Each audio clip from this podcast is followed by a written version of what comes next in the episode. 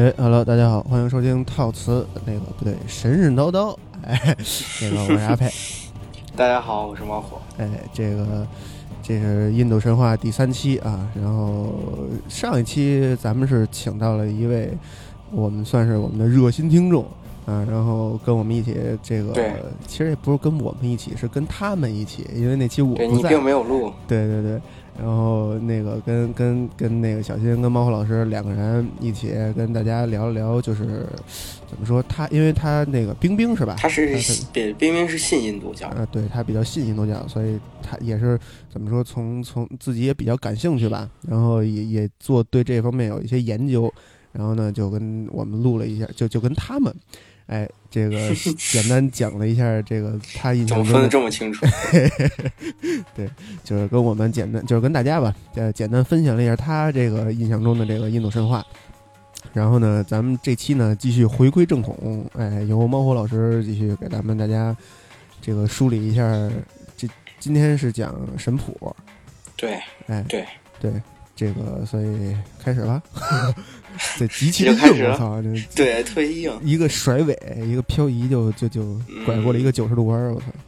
其实，呃，我在第一期节目里讲的就是那个呃，关于离居吠陀、吠陀经那些他们的东西，嗯在里面其实也提到一些神，因为因为因为就是在介绍那个经文的时候，因为吠陀实际是神的颂词嘛，哎，所以说不可能不提到一些神。是，但是我提到的都是里面相对比较重要，或者说提就是宋词里面提及较多的一些神。嗯但是其实印度，印度又被称为诸神之国，嗯，就是实际上他他那个呃信奉的神是非常多的。对，就是上期讲的是宋词里边的，这期讲唐诗里边的，然后讲一下 印度的唐宋八大家，元曲里面，嗯，元曲，对对对，呃，然后嗯，关于印度的神，就是印度是一个非常奇特的国家，嗯，就是我第一期节目里也提到过。对对对，啊、我我不只是说他那个啊、就是恒河水奇特，不只是恒河水，骑摩托就是那个，就是你知道那个摩托，就是那个阅兵的时候，啊印度阅兵嘛，也一个摩、嗯。一个摩托上骑十八个人，是。那个公孔雀，孔但是主要是主要是印度这个国家它的神话面貌非常奇特，嗯。它保留了非常非常非常多关于就是原始神话的一些东西，哦，就是但是在这个过程中，嗯、因为它后面印度印度教发生了一次特别大的变化，嗯。就由印度教向婆罗门教的一个转化。嗯。嗯，就是他们信开始信奉，就是呃所谓的那个三神，就是咱们后面会提到，就是非常著名的梵天、比什诺和。所以所以印度神话是一个跨度非常大的一个神话对对对，但是但是实际上，因为它的变化太剧烈了，就在那么很短的一段时间内迅速变成这个。嗯但所以说，印度呃吠陀时期的那些早期的一些大量的自然神都被保留下来了。嗯然后所以说，在这些自然神的故事、它的称谓、它的神职当中，你可以看出它很多就是早期就是信仰呃万物有灵的那种自然神话的东西存在。万物有灵的自然神话，就是跟对德鲁伊那块儿差不多，啊，对，其实就是其实，在文明诞生之初，大家都相信，就是就是一切的。就是所有的你接触到所有的东西，任何众生皆平等，对，都是有他自己的是，就是呃，应该说是精神或者说灵魂，啊，所以所以说大家就把这些东西作为崇拜的对象。所以其实后来，嗯，算了，不说那么远了吧。呃，就是就像那个非洲的布须曼人，非洲布须曼人的主神是叫卡利，嗯，卡利大神，但实际上卡利只是个蟋蟀。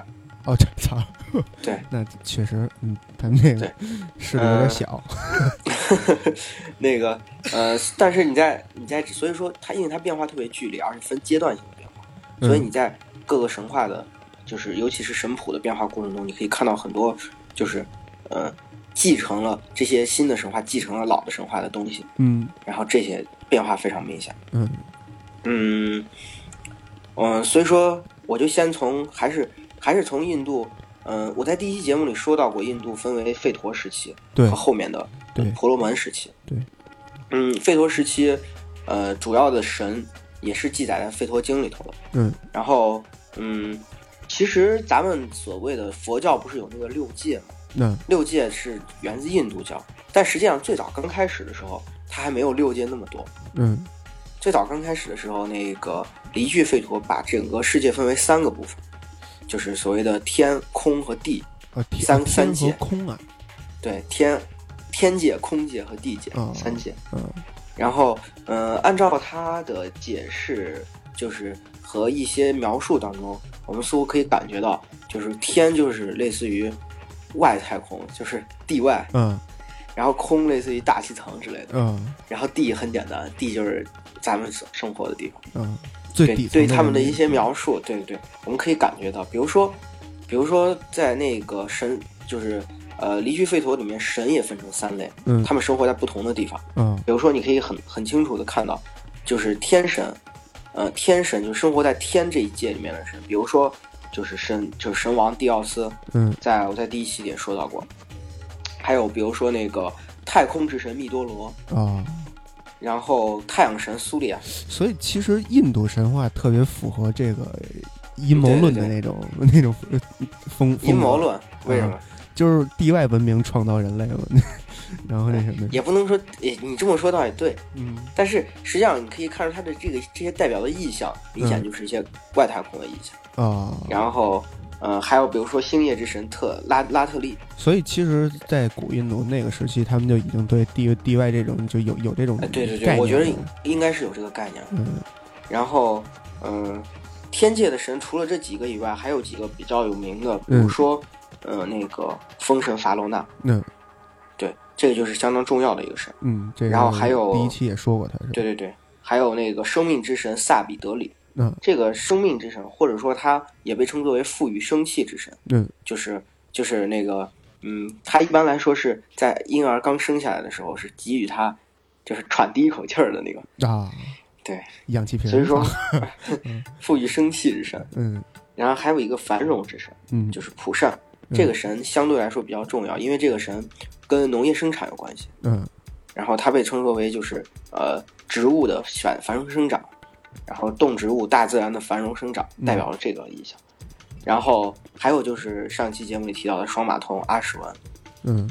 阿史文，嗯，阿史文这个形象，它其实就是一个，呃，我第一期节目里提到过，印印度的早期神话本身就是各种宗教的杂糅，是。所以说它里面就会有有那个就是古印欧的东西，嗯。这儿就不多说了，上期节目也提到过。对对对。然后还有黎明女神乌沙斯，嗯。黎明女神这个相对来说比较重要，因为她算是她在离居吠陀里有二十二篇颂词，哦二十二篇啊。在印度，嗯，神话当中女神的数量相对比较少，而且宋词很少。嗯就是你看我第一期节目里提到过的那个呃因陀罗呀，然后那个法罗纳呀，嗯就是都有几百首宋词，啊但是这个女神最多的一个也就二十二首。二十二首其实也不少了，你看比那大梵天那个 对对对是。嗯呃，然后呃，接下来有一个叫永永生女神阿迪蒂，嗯这个这个女神永生女神阿迪蒂，她嗯被称作为最古老的神，阿阿迪蒂是吗？阿阿阿迪蒂，嗯，听着特别的那个那边阿迪王是吗？不是阿迪丽什么的，阿迪利，对对对，是是是，对对。那个嗯，就是她永她作为永生女神，她是好多神的那个就是母亲，嗯。比如说她是密多罗和苏利亚的母亲，啊对，永生女神，嗯呃对，然后呃他并没有专门的祭文，也没有专门的祭词，嗯它可能是代表大家一个愿想吧，一个一个一个愿望吧，是是，这个人类从从开智以来就嗯从来没有停止过对永生的追求对。嗯，但是很有意思的是，他在《离居吠陀》里一首赞颂词也没有，看来大家还蛮现实，挺现实。这就是认清事实，理想很丰满，现实很骨感，对，就是大家并没有人去记它，对，这也就很有意思。你，说说得了，就是对对，说说得了。接接下来就是空界，嗯就是空界这些神，你都能明显的看出来，比如说所谓的雷雨之神因陀罗，嗯对然后还有风暴之神老陀罗，啊或者叫雷暴之神，嗯它代表了风暴和雷暴。嗯然后还有雨，就是雨云之神巴耶巴剑耶，哦，就是它代表的是雨和就是类似于那种呃淅沥沥的小雨之类的。啊行行，对。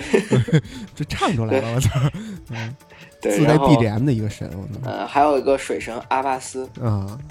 还有一个儿子叫阿巴乃巴，啊，阿他巴奶爸啊，他在赞颂词里就被称为水的儿子，但实际他的神职并不是很清楚。嗯。他可能也代表着一些，呃，呃，可能他跟他父亲管理的那个水域可能不太一样，嗯比如说一个管理海啊，或者一个管理河之类的，但是具体已经不是很清楚。嗯嗯，嗯嗯，就是反正这里面对对对，这片儿警都是反正都是片儿警。对，这里面比较重要的有雷神因陀罗、嗯。楼陀罗，嗯。然后还有因为楼陀罗后面是那个就是湿婆的那个象征，啊，变成了湿婆，这因陀罗和楼陀罗是哥俩吗？并没有这个记载。并没有这个记载，但是他俩的神职非常接近，一个是雷雨，一个是雷暴，啊，非常接近。所以可能是啊，嗯，嗯对，然后给赋予这么一个关系，对，八剑耶也相对比较重要。八剑耶在那个离句吠陀当中的宋词也很多，嗯主要是他跟那个呃德比呃萨萨比德里，嗯，就是所谓的赋予生气之神，嗯这两个神都跟那个啊、包括普善这三位神，嗯这三位神都跟农业生产有一定的关系。嗯对所以说，相对来说，祭祀的那个就是宋词比较多一些。嗯。嗯，空界的神也能明显看出来，比如说雷雨呀、水呀、嗯，雨云呀、风暴呀，这些明显就是在空中的一些东西。对，这个就能这个感觉出来嘛，这个在大气层周围的嘛，就是对。这叫什么平流层，对，特别的明显，对，这就特别的明显。嗯。然后呃，接下来就是所谓的地界，啊，地界的神最重要的一位神就是那个普利瑟比，嗯就是所谓的大地女神。啊，这个很有意思，就是好像在各个国家的神话里头，嗯，大地的大代表大地的这个神，好像都是作为女性神出现。哦，是吗比？如说，比如说那个盖亚，啊，大地之母盖亚，嗯比如说代表着那个在中国代表着大地，实际上有一部分代表大地神指的就是那个呃女娲，嗯，对，然后但是后来嗯交给了土地公公 对土地公算是也算是片儿教。啊，对，你对对看他是他那个孙悟空到一个地方叫一个土地公出来，对对对长得都不太一样治。治安管理这块的，嗯对对对，嗯，然后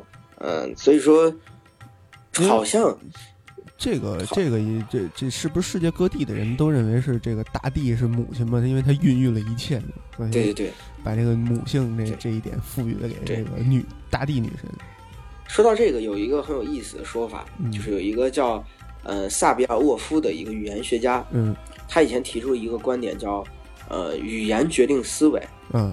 就说是呃不同的语言，你操不同语言的人，可能他的思维对于某件事情的看法、思维态度，什么是都不一样的。啊，这个道理一听很很有道理，是是是，就刚听到的时候，你觉得会会觉得很有道理，因为因为你比如说中文跟日语，因为我我学日语嘛，我会知道一点，嗯对，就是比如说他们的思维方式确实不一样，嗯，但是实际上他用的都是一个，就是同一种，嗯，该怎么说？我们都生活在大致相似的环境当中，嗯。就是所以我们的语言的结构和描述的东西都相对来说比较相似。嗯。就所以说这种说法，嗯，这种语言决定思维说法是其实不太对的，因为即使两个语言不同的人也能达成交流，啊，通过各种方式，比如说手语啊、绘画啊，对对，包括你可以看到神话当中嗯很多东西，比如比如说语言当中母母亲，就是叫母亲都是妈妈，这个是全世界通用的语言。嗯然后包括这个大地女神，我刚才提到这个意象，嗯好像大地都作作为女性神出现。嗯，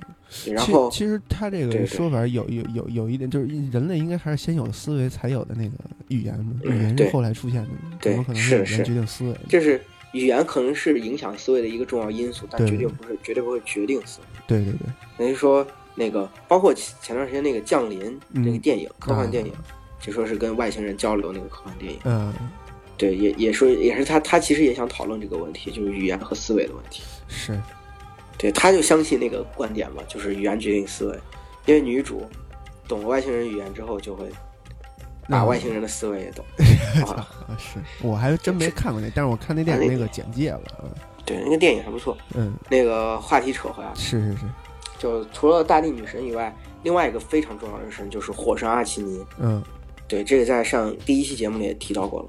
所以其实每其实每一个神话的这里边火神都是非常重要的一个职位，对对对，因为火在人的生活中实在是太重要了。对对对，嗯，然后还有一个叫非常有意思的是酒神，哎，叫咋了没事没事啊？还有一个非常重要的是酒神，就是苏魔。啊，苏魔，我在第一期节目里应该提到过苏魔酒，就是它是一种香料、蜂蜜，然后完了之后和一些奶油，然后组混合成的一种酒。嗯然后这种酒一般来说是神的，就是神的饮品。嗯，当神饮下之后，他会获得永生。然然后，所以说，但是后来在这个酒苏魔酒这个东西逐渐就作为一个意义概念，作为一个词语被神格化了。那所以说，它也被称作为苏魔酒神。那苏魔酒神他管理的就是酒和那个永，就是也管理一部分永生的一些东西。酒魂儿，我操，对对对，酒魂儿，嗯，呃，可能就是酒酒中仙。对，酒是粮食精，它就是那粮食精，对对对，没错。嗯，然后呃，另外一个就是马神达迪克罗。哦，马神，嗯，对嗯，这块儿就有一些就是可以展开说的一点儿，就是、嗯这为什么会马神，包括双马童，它频繁出现马，嗯这个东西很重要。但是其实呃，那个古代印欧人他是一个农耕的民族，就是嗯不不是古代印欧人，就是那个呃印度人、印度居民、嗯雅利安人，他是个农耕民族。嗯，但是但是那个古代印欧人相对来说还是偏游牧一些。那对，所以说这些马的一些意象的残留，很可能就是，呃，就是游牧民族他们迁徙过来的原来的一些文化的残留。对，可因为那个咱们第一期不也说，我们说的这个印欧人，他们是一个善于迁徙的民族嘛，对，非常善于迁徙，过于善于迁徙。瞎鸡巴溜达，嗯对然后在这溜达的过程中，肯定马是提供了非常大的作用，对，嗯。嗯，就像其实中国是一个农耕民族嘛，嗯。但是中国最就是在中国里面比较受人尊敬的牲畜，对。包括在祭祀当中常使用的牲畜就是牛、羊、猪、牛、羊，嗯。这个就很明显了，这就明显就是一个，就是农业和畜牧，不是放牧，是畜牧，对对对。畜牧民族的一个一个那个生活状态。对对对。对，那会儿就是古代不是杀牛犯法吗？吃牛肉犯法吗？嗯，对对因为牛农耕特别重要。对对对，对，不是那个，嗯，就是《水浒传》为什么经常出现切两斤熟熟牛肉，其实是其实是。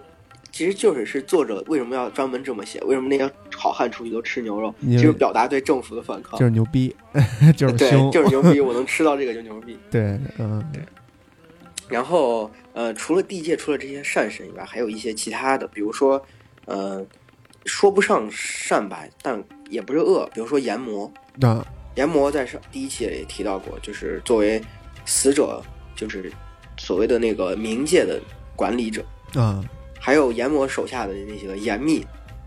呃严密听对，对，是那个蜂蜜的蜜啊。但是我觉得这个可它大概的作用其实也就是秘书之类的，就是还是蜜，哎，还是蜜，对，嗯。还有一些就是一些魔鬼啊、罗刹呀、嗯。然后修罗、阿修罗乱七八糟的这些生物，啊，这些并不能算是神。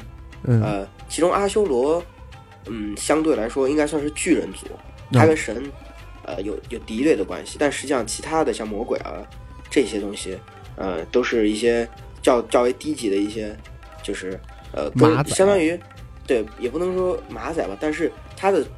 就是在这个世世界当中的地位，基本跟人类是啊平等的，就是那个，就是各各种生物，不同的生物，啊，只不过它邪恶一些啊，或者怎么着。嗯呃，这是这是那个《离居吠陀》里提到的，生活在那个三界当中的最重要的一批神。嗯但实际上，你要咋要知道，就是嗯，印度神话有点类似于，有点类似于中国神话。啊它不像，嗯，比如说北欧神话，它有一套自己的，有一套自己的那个爱尸体艾达，然后就写了那个神的故事，嗯。然后包括那个希腊神话，希腊神话就更不用说了，嗯。它的神相对来说比较，嗯，比较清晰明了，嗯。然后祭祀祭祀也相对比较简单，嗯，也不能说简单嘛，就说是该怎么说，就是他祭祀对几个重要神的祭祀会非常盛大，嗯。但是其他的相对来说民间信仰会比较少一些，就都是他们那边，就是每个神都有自己配套流程，对对。嗯，但是实际上在印度印度神话里面，嗯。就是不仅是那个就是呃民间信仰，嗯。呃，就不仅是主要的就是神的信仰，嗯。民间信仰也非常重要。嗯，就是这些民间信仰甚至会影响到官方行为。就是啊印度的一些国王、教主，他们会在有些专门的日子里祭祀这些本来应该是民间祭祀的，比如说土地公啊、啊山神啊、动物神啊这些神叫祭祭灶啊，啊，对，就是类似于祭灶就。是那个所以说同人逼死官方系列。哎，对对对，所以说那个，嗯，这些神就呃相对来说，呃也很重要。嗯在吠陀里，依据吠陀里，包括其他的吠陀里有很多的宋词，嗯比如说最著名的就是几个河神，嗯，就是嗯，我们要知道那个早期的，就是那个雅利安人，早期的雅利安人生活在旁遮普地区，我在第一节目也提到过了，呃，旁遮普邦也被称作为，呃，旁遮普邦也被称作为五河地区，嗯。五河地区就是指着那个印度河的五条重要的支流嗯。所在的那个地区，嗯。呃，一个平原，它类似于一个冲积平原，嗯。所以说就呃比较比较就是水啊什么的都比较呃条件都比较好，嗯。所以说这几个河也被作为神来祭祀。嗯，比如说印度河最就是所谓的印度河神信都信都是作为对一个重要的祭祀的一个典典礼，嗯。然后呃另外一个非常重要的那个河神叫那个呃就是所谓的婆罗氏法底。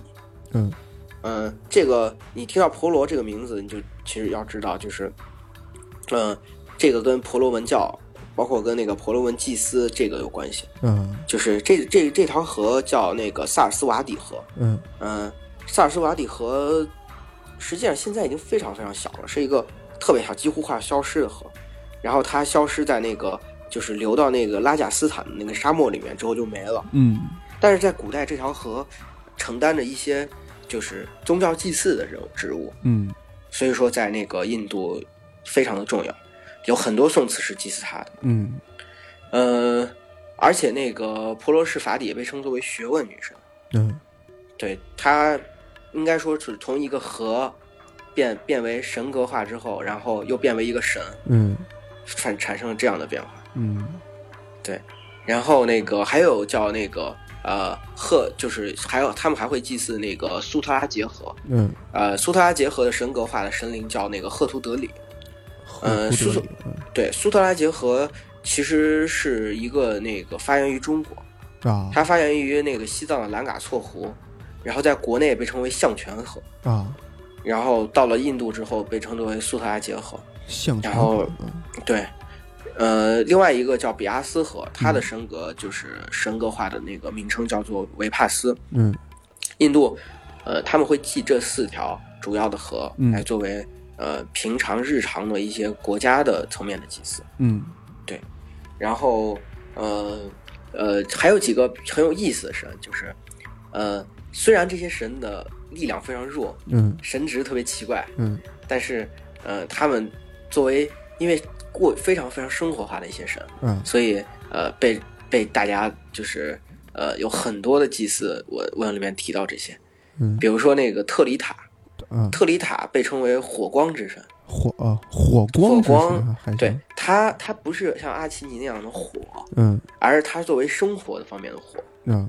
就就是是它作为对对对，就是比如说厨房的火，就是灯泡或者呃或者说对对对，比如说油灯的火，嗯就是这样的火，作为这样的火点亮智慧人生那种感觉。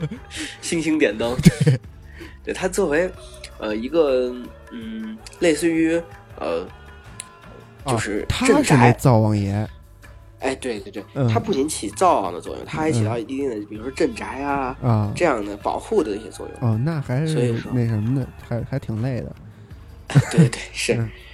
呃，还有一个叫摩多利手，摩多利手它类似于也是一个民间的保护神，嗯然后它作为一个人民的代表，就是保护人民的穷苦人民的神嗯出现。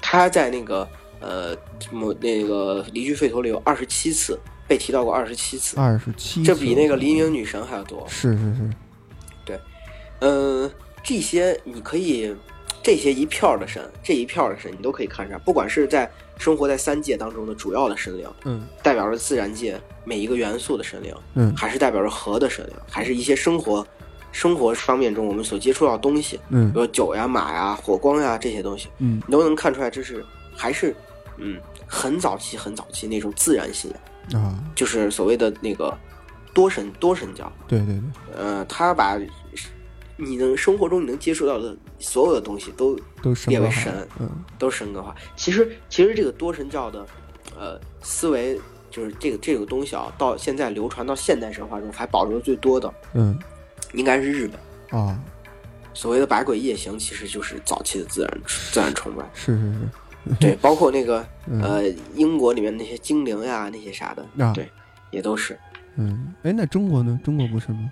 嗯，中国，你你觉得现在中国还有多少中国自然中国宗教但中国传好多统中国这个神啊，特别有意思的一点是，特别像北欧那边那英灵那设定，就是好多牛逼人物死了以后，然后就变神了。所谓的仙？对对仙。对对对，这个这个是这个东西非常有意思，比如说仙和神的区别。嗯咱们现在所谓的神仙，其实古代是有分开的。啊，对，这个一定会给大家讲。这个到时候到中国的时候再再再再那什么。对对，嗯然后那个，嗯，就是这些神都能嗯明显看出来是自然崇拜，嗯，对，非常明显，对吧？对。然后，所以说在后期慢慢发展的过程中，就是尤其是这个一个宗教在发展的过程中，它它如果想要继续发展下去，嗯不是说保持现状，它肯定会进行一些思维上的，或者说哲学哲学思辨上的一些改革。是神话大革命。啊，对，所以说在后期的时候，就是应该说是中中期吧，中西就慢慢的多了很多抽象概念，嗯，就是把这些抽象概念作为神嗯来进行祭祀。就是呃，到了后期就是印度的神就更神道了。对，比如说命运之神啊费达特里，嗯。然后就是信仰之神斯斯拉哈德，嗯。还有那个愤怒之神漫游。啊，漫游还那哎，对，漫游嗯。是那个呃曼，就是那个曼谷的曼，啊。就是那个泰国，游是那个呃游游骑那个游，啊漫游。嗯嗯，对，然后呃，还有叫引领之神乃特里，乃特里作为引领，这作为后期神一个相当重要的一个神，嗯他嗯很多嗯就是早期的因陀罗，还有楼陀罗和伐伐尤的一些就是那个呃伐罗那，我刚刚说错了，反就是不同的翻译，嗯，就是伐罗那的一些事迹都会安在他的身上。啊然后后来还说他进行了一些创世啊什么的，但是这都是很后期很后期的。嗯呃呃，还有一个比较重要的那个抽象概念的神那叫是陀师多。陀师多，陀师多这个神，它其实是一个古老神灵的一个概念的演化。是一个就是湘西那边的赶尸的那个 师傅，然后那个最早的时候，他是作为工匠之神存在。啊那个因陀罗的降魔杵，然后还有那个呃，就是那个法罗纳的那些呃他的首饰，然后都是那个就是陀陀师多所打造的。啊然后嗯、呃但是到后来之后，呃，陀师多慢慢变成了技巧之神，就啊他从工匠之神变成了技巧之神。嗯其实最近看美美美国众神那个剧集，嗯有一点很有意思，就是美国众神里面那个剧集里面有一个就是火神福尔甘，嗯其实就是那个罗马神话里面的那个呃火神，然后他他是他的神职是火山，火山喷发是他的神职，啊。对，但是在后来的时候，那个就是他转职了，嗯。转成那个枪火之神，就是每次枪击扣发都能都是对他的极限，啊，那他还挺累的，我操，嗯 对，是对他的献祭，所以他力量很强大，啊是啊，对。对对对，献祭啊，对，对。所以说这个就很有意思，就是就是陀师多就是明显的在在神话、宗教神话或者说人们的观念，嗯因为宗教神话还是从人们的观念当中出现的，嗯在人们的观念或者说思维改变的情况下，他也进行了转职，嗯是是是所以所以这个转职堪称成功，嗯就是他在那个后期的神话当中就是起到了非常重要的作用。嗯，陀师多有一个女儿叫萨拉纽，萨拉纽然后他萨拉纽和一个嗯，类似于应该说怎么说，类似于仙人，或者说就是呃嗯，应该说是或者贤者还是怎么着，你可以用这种来称呼他的一个人，叫那个比伐斯万特。嗯。他俩他俩结合之后生下了人类，对啊人类就诞生了。所以人类就是后来都有了一个叫贤者时间，可还行。所以说他在这个神神当中，他本来是个陪衬的神，在嗯早期的神话当中，嗯。但到后期的时候变成了相当重要的一个，反而成人类的诞生的一个一个呃该怎么说一个起源。嗯，对这个就他的转职堪称成功。对对对，嗯 还有一些非常非常非常奇怪的神，嗯嗯，就是。呃，除了这些概念，这些概念相对来说还比较比较明了。比如说命运之神，每个每个国家都有。对，信就是这些这些愤怒之神啊什么的，可能稍微少一点，但是还还是相对来说还是比较常见。嗯但有很多很有意思的东西，比如说，嗯、他把一些抽象名词人形化，并且把它神格化。嗯。比如说有一个呃创世神话嗯。叫生主宋词，生主宋词里面他提到的有点类似于呃他提到的就是谁创造了这个天地，嗯。然后谁就是呃谁给给予我们生命什么什么的，嗯。于是这个谁在赞颂的过程中就变成了神，啊，就是叫就是就这个是就是这个名字这个名字就是这他的名字叫 K K 呀、走户，然后就是就是 The Who 对，对，然后呃所以说但是在中文翻译咱们不能翻译成谁，嗯。所以说在那个金克木先生在翻译这个过程当中就把它翻译成了那个生主，啊，就是生命的生。啊或者叫生命之主吧，叫生主。啊，有点类似于生主这个种那种意意象，哎，对对对对对，嗯。生主这个概念非常奇非常奇特，就是嗯。它作为一个单独的神，他时而作为一个单一的神，时而作为一群神，啊，然后他作为一群神的那个形象出现，并且并且里面有有些神会出来参与到其他神的故事当中，嗯，很很科学，然后 玻璃二象性，就是很很很奇怪。对，关于生主的宋词只有两首，嗯。就是在第十卷八十一和八十二首是赞颂生主的。啊。然后，但是那个在后面的，在那个就是我刚刚说是离句吠陀，嗯。但是在那个阿达婆吠陀和耶柔吠陀里面嗯。有很多关于生主的宋词。啊。然后，尤其是在后面，嗯。再往再往后的往事书里面，嗯。生主的那个他的所作所为直接搬到了梵天身上，那啊。直接搬到了大梵天身上。嗯。所以说到后来，呃，生主创造这个世界变成了大梵天创造这个世界。啊。对。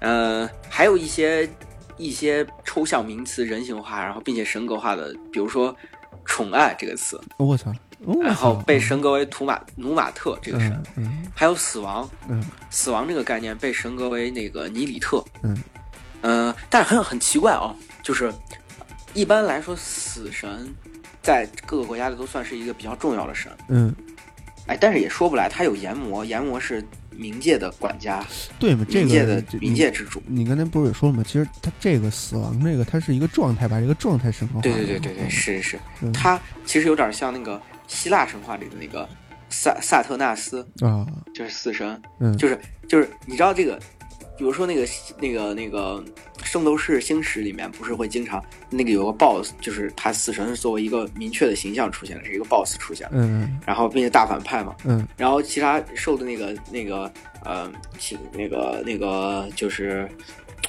突然忘了，就是圣斗士，对，哎呀，我脑子就是突然忘，我不知道圣斗士叫什么，嗯，明斗士圣斗士圣斗士的影响之后嗯，就很多就后面的很多奇幻作品啊什嗯。么，都会把死神作为一个重要的形象出现，嗯。但实际上死神并不是一个就是具体的形象。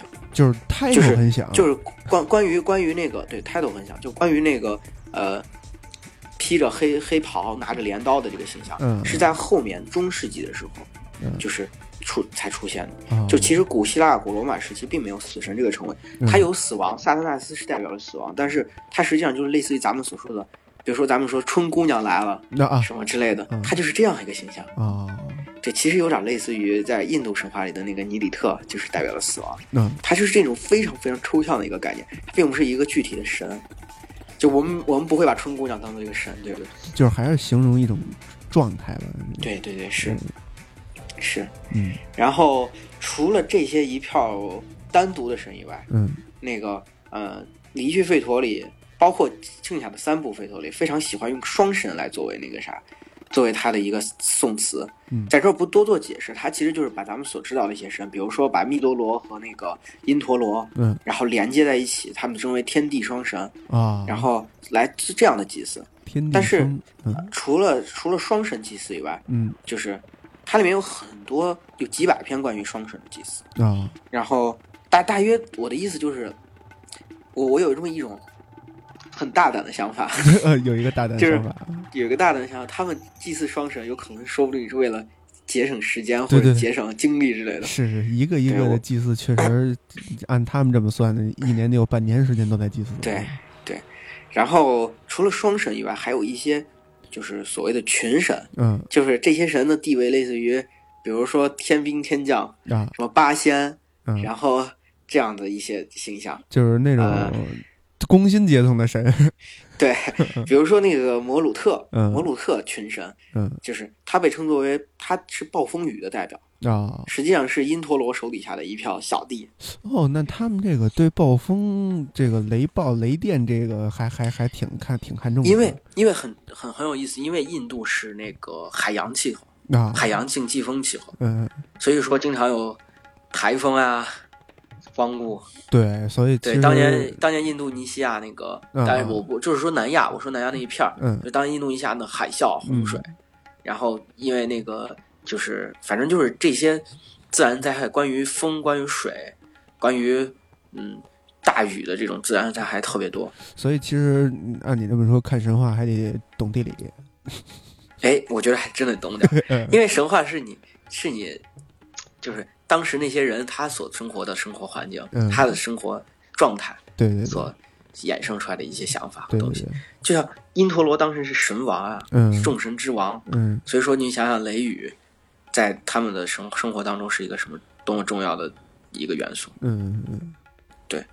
然后那个，嗯，这票人他们都被称作为那个就是，嗯，就是穿着那个闪闪发亮的铠甲，嗯，然后驾着战车，然后每四个人驾驾一辆战车，然后都拿着银光闪闪的那个就是长矛，嗯。然后每次冲锋时他们会发出可怕的呼啸，并把长矛都朝前冲着，嗯，然后驾着车往前冲。那就是海啸吗，那听着哎就是海啸嘛，哎，你这么说，对对对对对，嗯真的很像，呃对，是是是。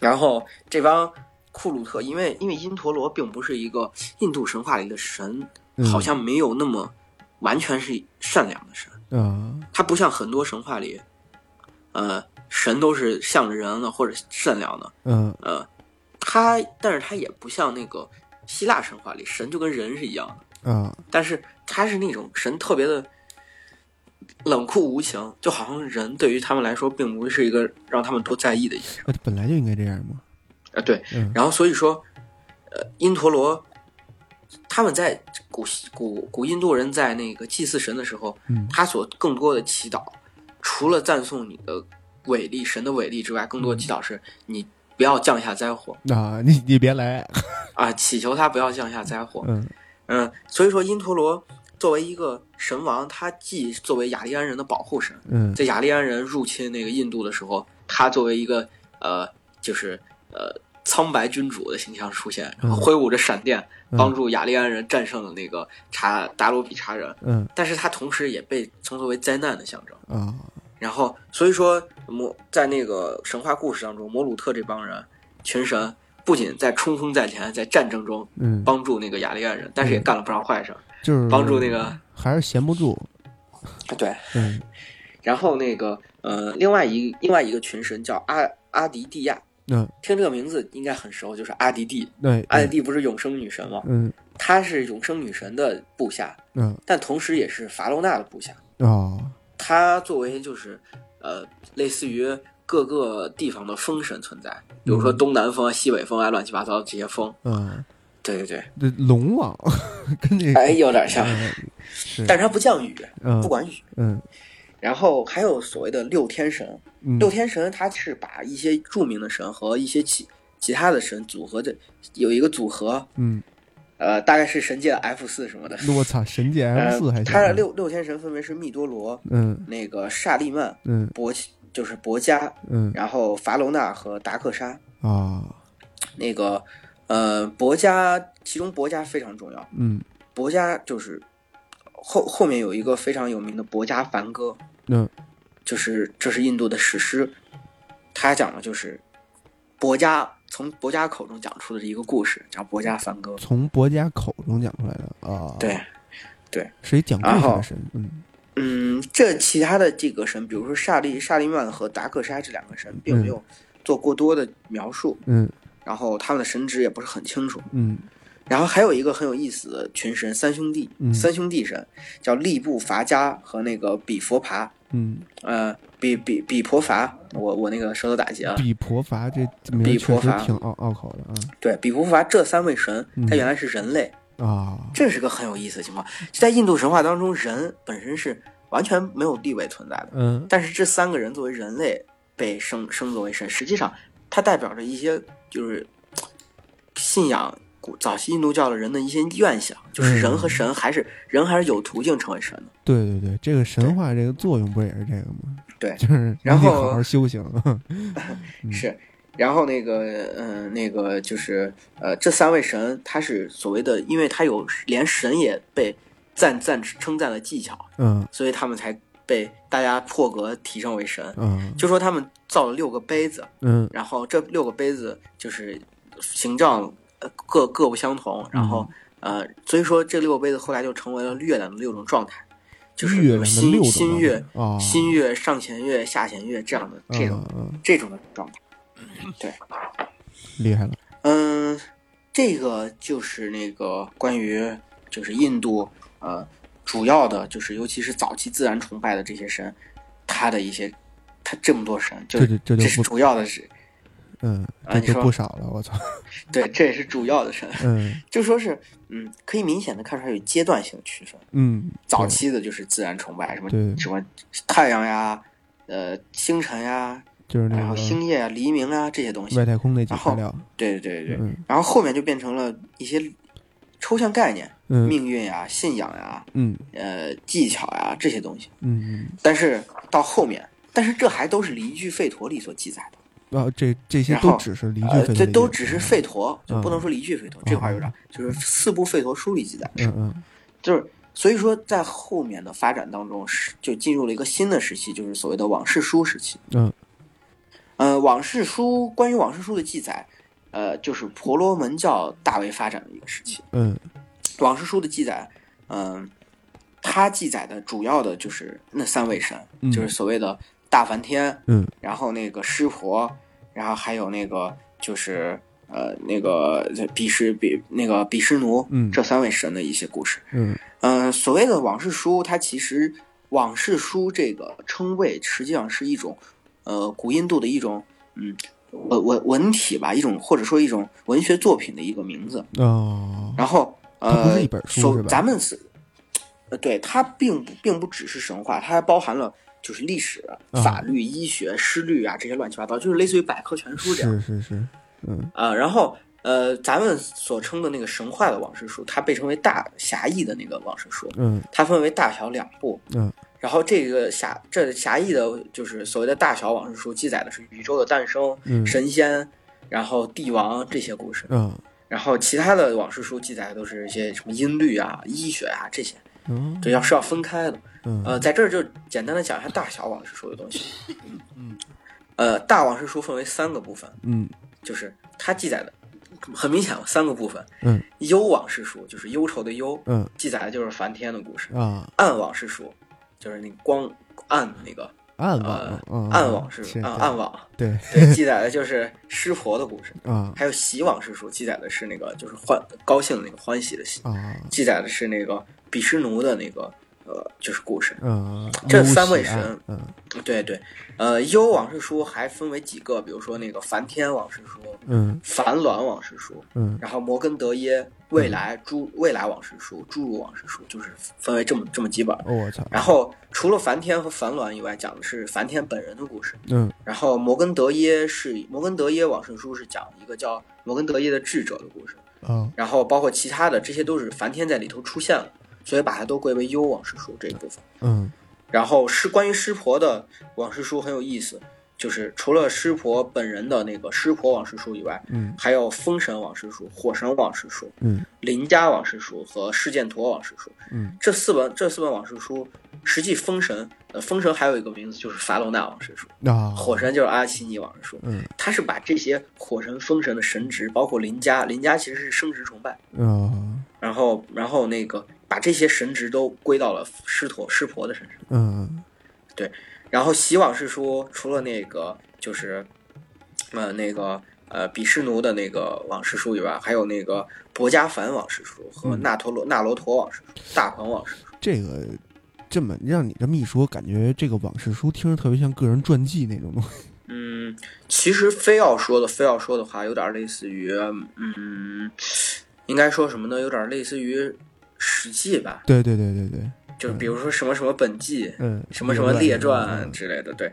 然后这个西往事书里面有个很重要的就是莲花往事书，嗯就是实际上它这个莲花往事书里包含了一些早期的，嗯，就沙门思想，啊沙门思想到后来就慢慢衍生出了佛教。嗯，沙门嗯对，然后那个博家梵往事书这个很重要，这个嗯博家梵往事书它记载的东西很多，就是它有八万一千多行，八哦，呃，八万多行。听着特别像代码论行数，嗯 对，嗯然后其他的往事书最多的也就一万行。啊对，然后他，但是对这个东西啊，我我我个人观点，我觉得有待商榷。就是、嗯不是，我不是说怀疑他有没有这么多，嗯是这么多里到底有多少干货，就是这说不来。啊，因为印度神话特别奇怪的，它它会七万多个七万多个标点符号，对对，他他会说车轱辘话，就是比啊如说，举举个很简单的例子，就是呃嗯，比如说有这个有，比如说他提提到一个人，有个王子，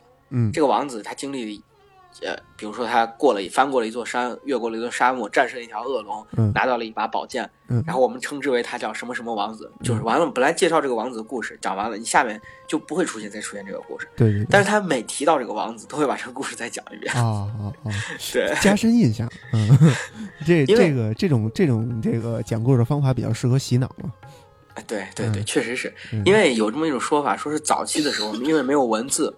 所嗯以它是一种口口相传的，所以它必须要说车轱辘话，让大家容易记住。嗯嗯嗯，对，然后，嗯、就是就是所谓的大往事书，小往事书有传说中有十八部，然后但是这十八部到底是哪哪些，现在也说不清楚。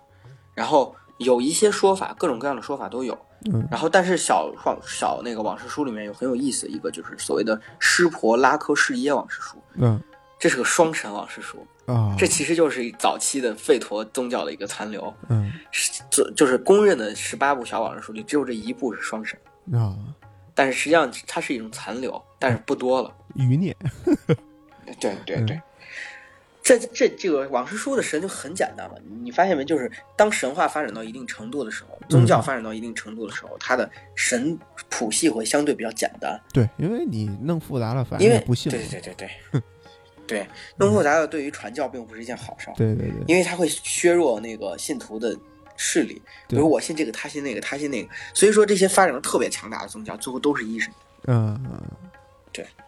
一神教就是一种终极形态。嗯。就是婆罗门教还没有发展成终极形态，啊，所以它还是个多神。所以中国道教其实不适合做成一个非常强大的一个宗教，因为对太他妈，所以道教一直势力都不强大。对，对，呃，嗯，这个神的谱系就这么多。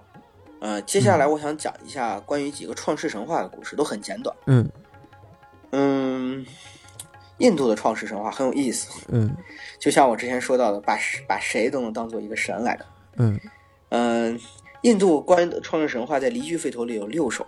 六首啊，呃，在第分别是那个呃第十卷的，就是其中有三首很重要，嗯这其他的三首就是只是间接的提到了。嗯这三首分别是第十卷的一百二十九首、嗯一百二十一首和第九十首。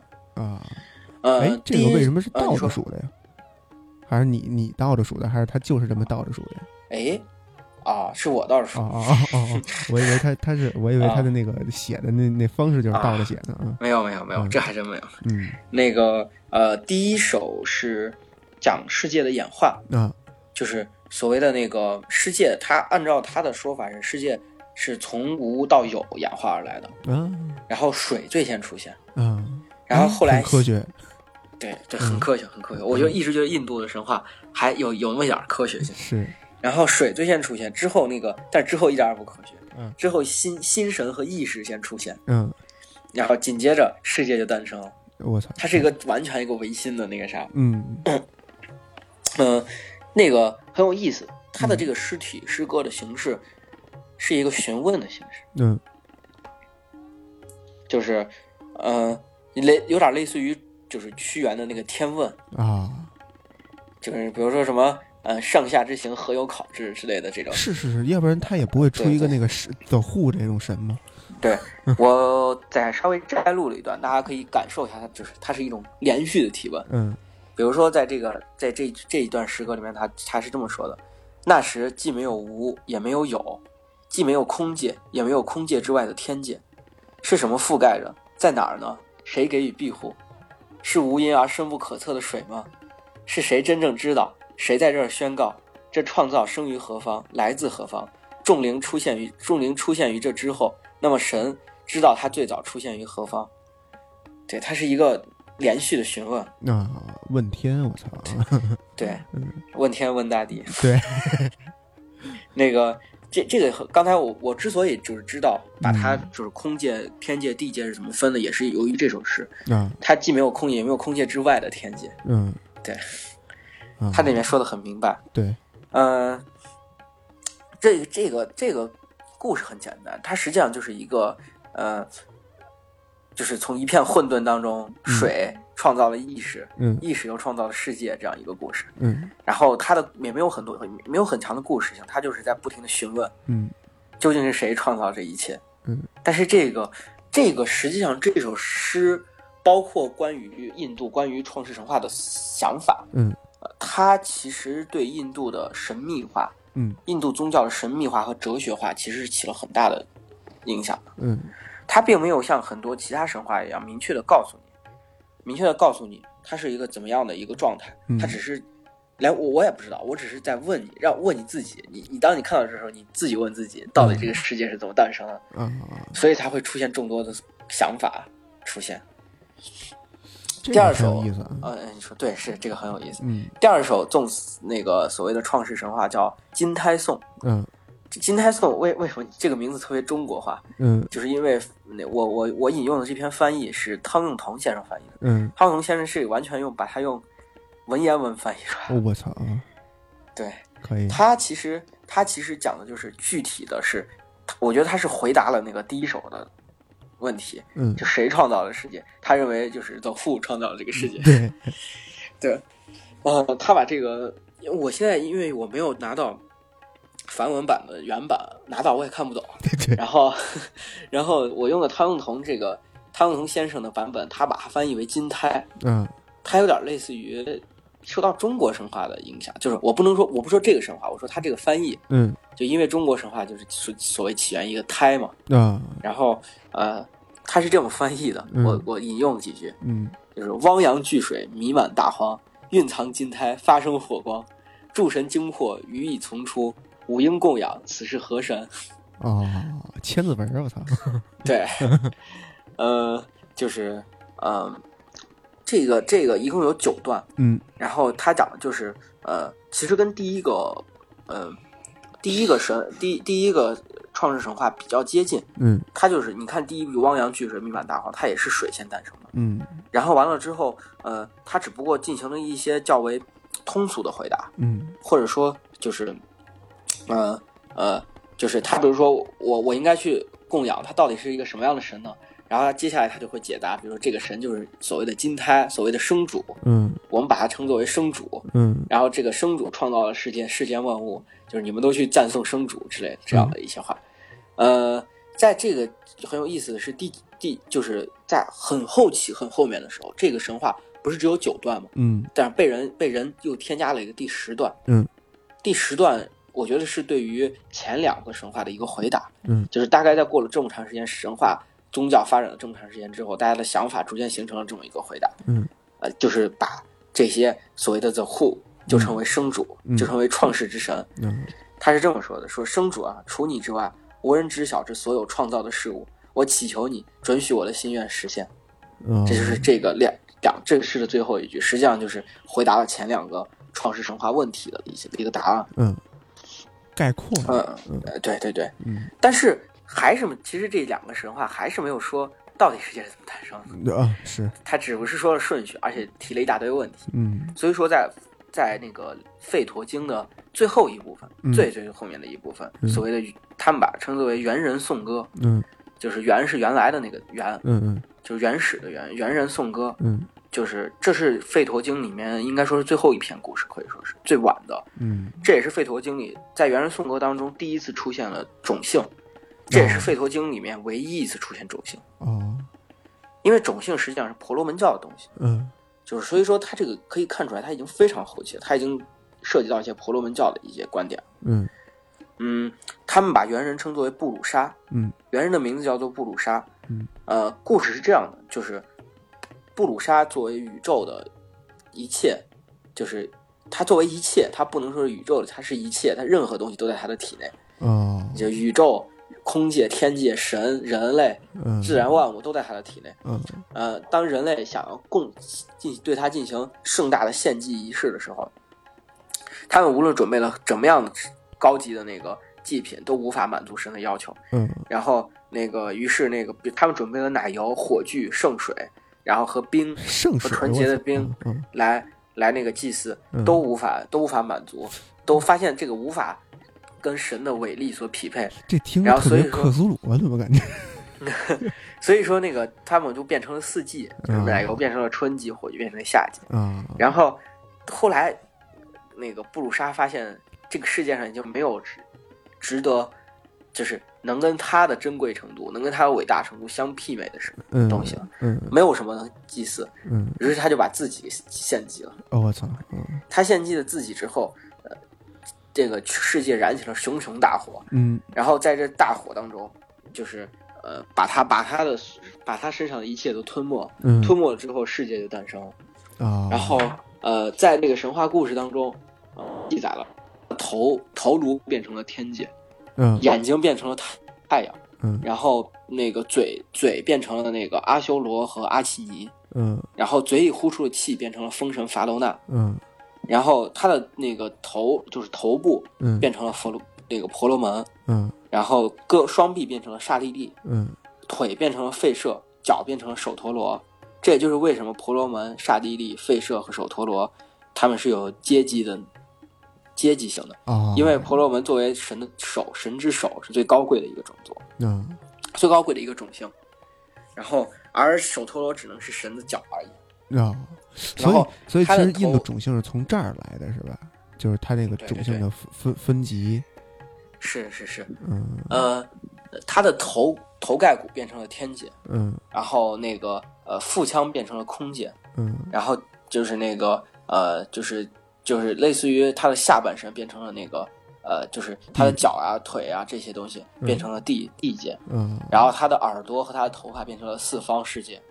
这个听着有点盘古那意思啊，对，是 嗯这个这个神话猿人宋词其实是一种，就是在神话学当中有一种说法，就是所谓的泛神论。嗯就是泛神论是这样的，它是一种多神教的一种进化嗯思想，就是说是神它是基于自然的，嗯。自然就是神。嗯。我们所看到的大自然的一切都是神，嗯，它没有明确的，呃，没有另外的超自然的主宰，嗯。没没有谁能管着人类，就是我们生活在这个地方，嗯。我们就是在神的身身躯当中生活。嗯，然后呃，神化成了世间的万物，然后呃，我们应该就是没有人能管着我们，我们虽然应该对他表示尊敬和献祭，但是并不是对我们人对人的一种奴役，嗯。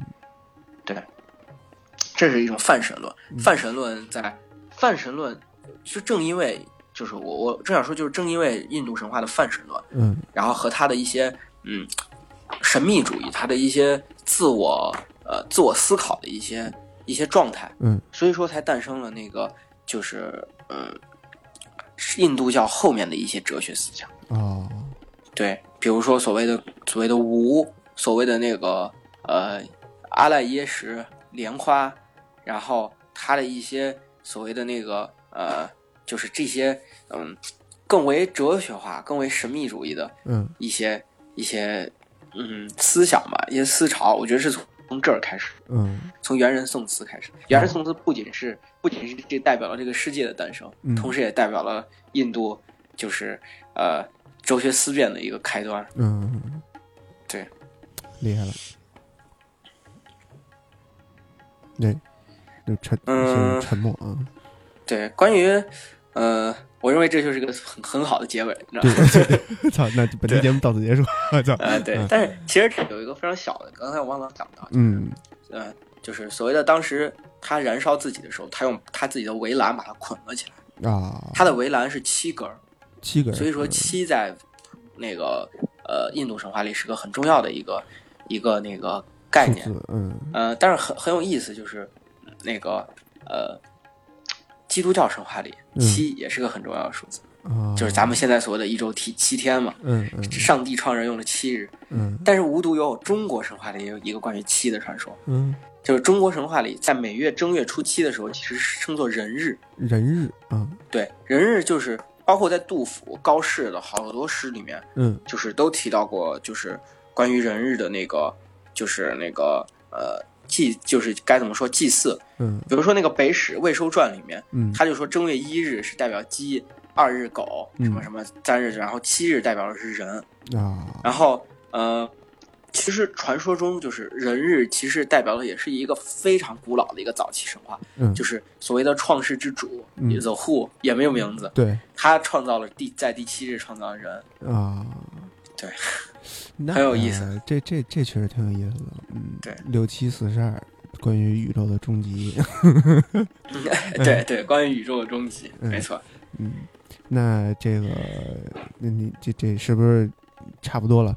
对对对那这时间其实也差不多了。对，我认为宇宇宙的终极就是一个很好的结尾，对对对，但是其实这讲到最后，就是这个刚才这个这这印度盘古啊，用燃烧自己的方式，嗯，不光画出了这个三界，然后不光画出了这个日月繁星，还画出了印度的种姓，对，啊，很很有意思。然后嗯，这个时间关系，本期节目也就这样。然后对，其实其实到后来到到后面这些这些所有的创世神话全都被按到梵天身上，啊，对，所以其实到后期，这印度神话的后期是梵天的主要那个什么战场。对对对，是，嗯所以说下期就给大家讲讲这些嗯，这些神具体的，就是因因为我现在讲的还是特别笼统，嗯只是提到他名字，因为我发现太多了。我本来想本来想在这期节目里讲，但是后来讲完之后发现时间来不及了。对对，确实是对然后所以说到后面会讲一些单单独把一些重要神列出来，讲一些他的故事，